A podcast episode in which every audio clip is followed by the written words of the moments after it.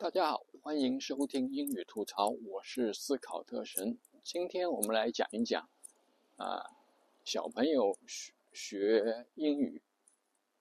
的事情。小朋友几岁移民，大概可以掌握一口标准的英语呢？这是一个长期以来是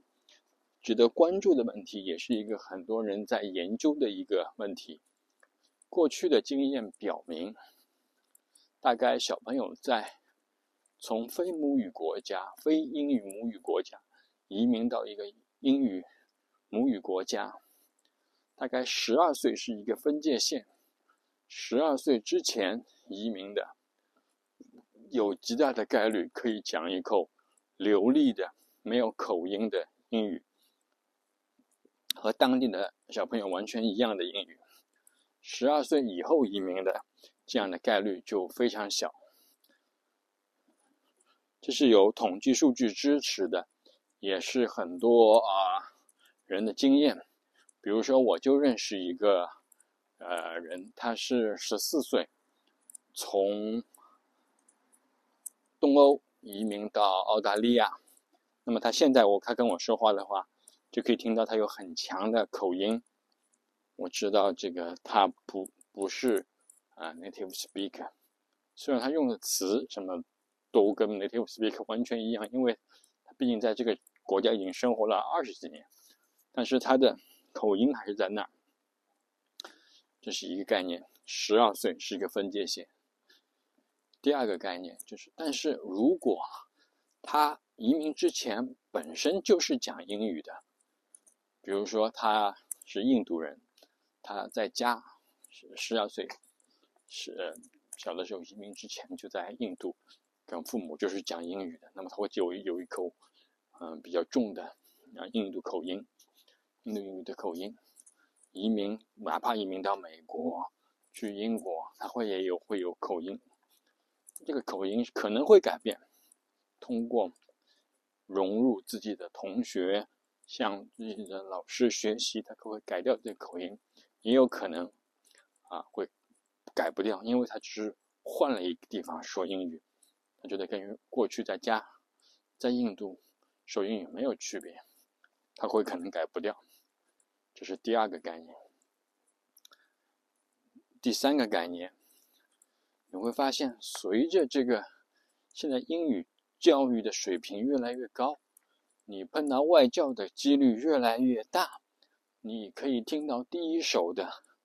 啊英语学习的材料的机会越来越多，嗯，你会看到英剧啊美，特别是美剧、好莱坞的电影，小朋友接触好莱啊美国的动画片，你会看到小朋友接触呃标准英语的呃机会越来越多，会看到越来越多的。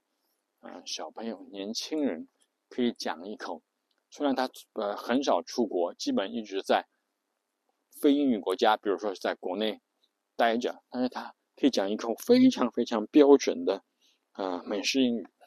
中国现在现在的英语教育还是以美式英语为主，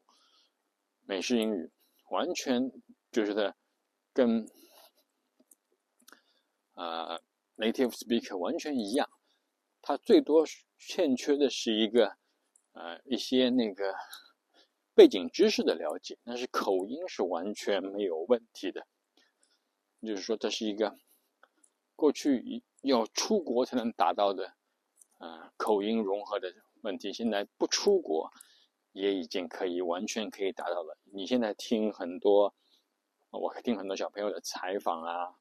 啊，那些视频啊、音频的资料啊，就发现很多现在小越来越多的小朋友呃讲的这个英语的口音越来越纯正，比我们的时候已经强要强好多了，比更呃更老的一些啊所谓的英语大家的口音，那也是要高的不知道哪里去。我不是说他的英语的。真正的实力会高，但是他的口音上面至少是，啊，可以打败很多很多的，呃，英语过去的有名的一些人士，这是没有办法的。